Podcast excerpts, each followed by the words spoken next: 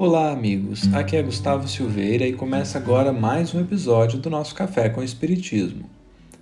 A parábola do semeador é uma das poucas parábolas que temos registros de explicação dada por Jesus. Ele nos fala de um semeador que, ao sair para sua tarefa, deixa partes da semente caírem em quatro tipos de solo diferentes. Parte da semente caiu à beira do caminho e os pássaros comeram.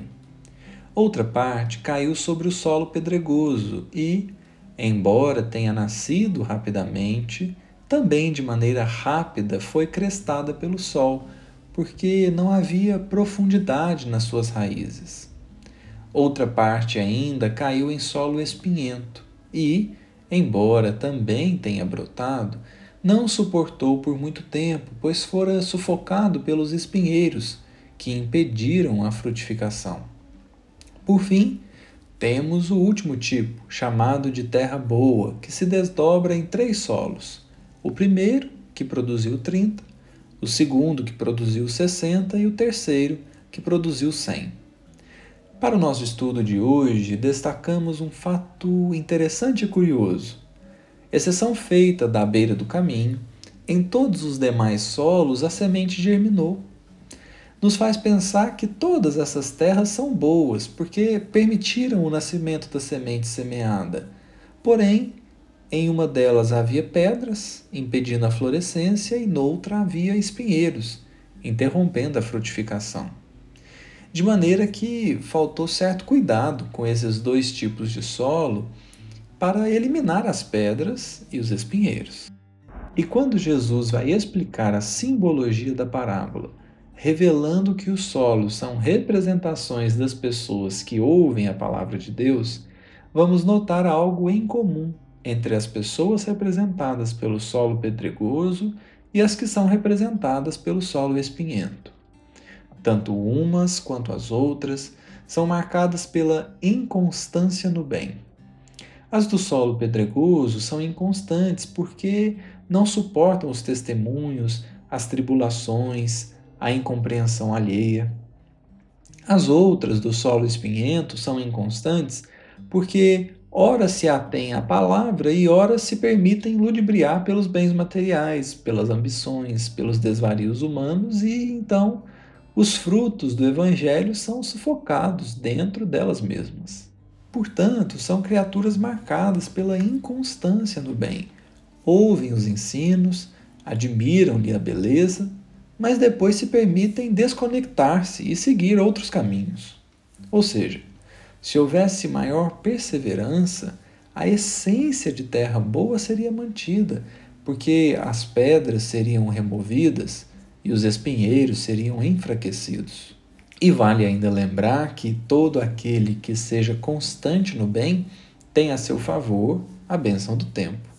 E como dizia o nosso querido Chico Xavier, com Jesus e o tempo, não existe problema insolúvel.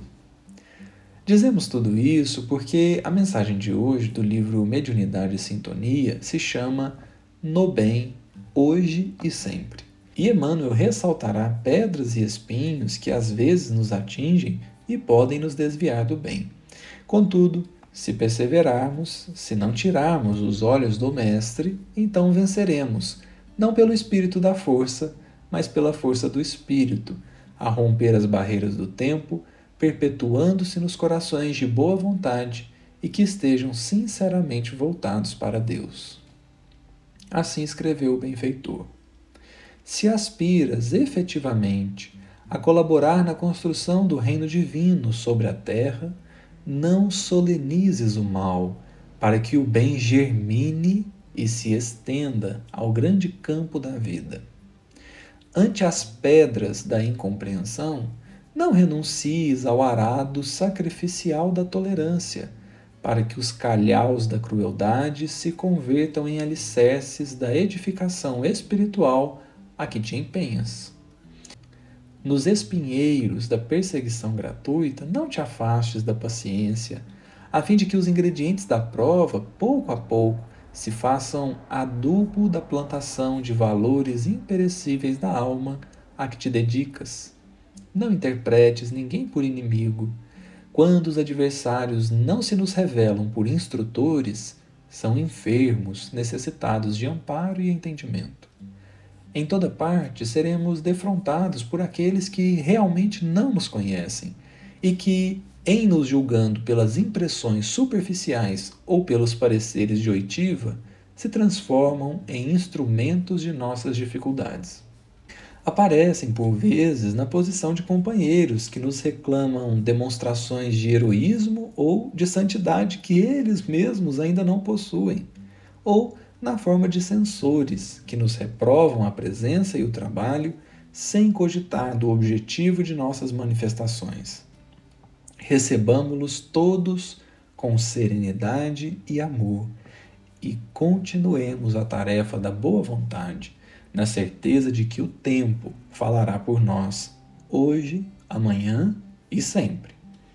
Toda vez que o mal te procure, veste a couraça do bem e auxilia-o a renovar-se em experiência edificante. Não recalcitres.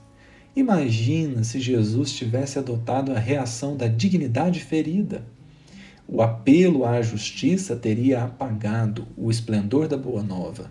No entanto, o silêncio e o sacrifício do Mestre Divino, ainda hoje, como ontem e qual ocorrerá no futuro, suscita o aprendizado e a sublimação da humanidade inteira. Esse último parágrafo da mensagem nos chama muita atenção. O silêncio e o sacrifício do Mestre Divino ontem, hoje e amanhã, suscita o aprendizado e a sublimação de todos nós. Assim com Jesus, assim com seus discípulos. Não nos lembramos quem foram aqueles que desvirtuaram a ordem franciscana ao tempo de Francisco. Caiu no esquecimento os protagonistas do Alto de Fé em Barcelona. Caiu no esquecimento os protagonistas do Alto de Fé em Barcelona do século XIX em que obras espíritas foram queimadas em praça pública. Desconhecemos os nomes daqueles que processaram Chico, no caso Humberto de Campos. Todavia, Francisco, Kardec e Chico suportaram tudo em silêncio, sustentando ainda mais alto a bandeira do testemunho e da exemplificação cristã, e hoje são para nós cartas vivas do Cristo, que nos lembram a todo instante que perseverar no bem é manifestação da confiança em Deus, como quem sabe que a incompreensão, a perseguição, a ingratidão e o ódio são sempre transitórios e só sobrevivem enquanto são alimentados e cultivados. É preciso, no entanto, cultivar e alimentar o que é eterno, para que o mal pereça, não pela violência, mas pela falta de sustentação. Um grande abraço a todos e até o próximo episódio do Café com Espiritismo.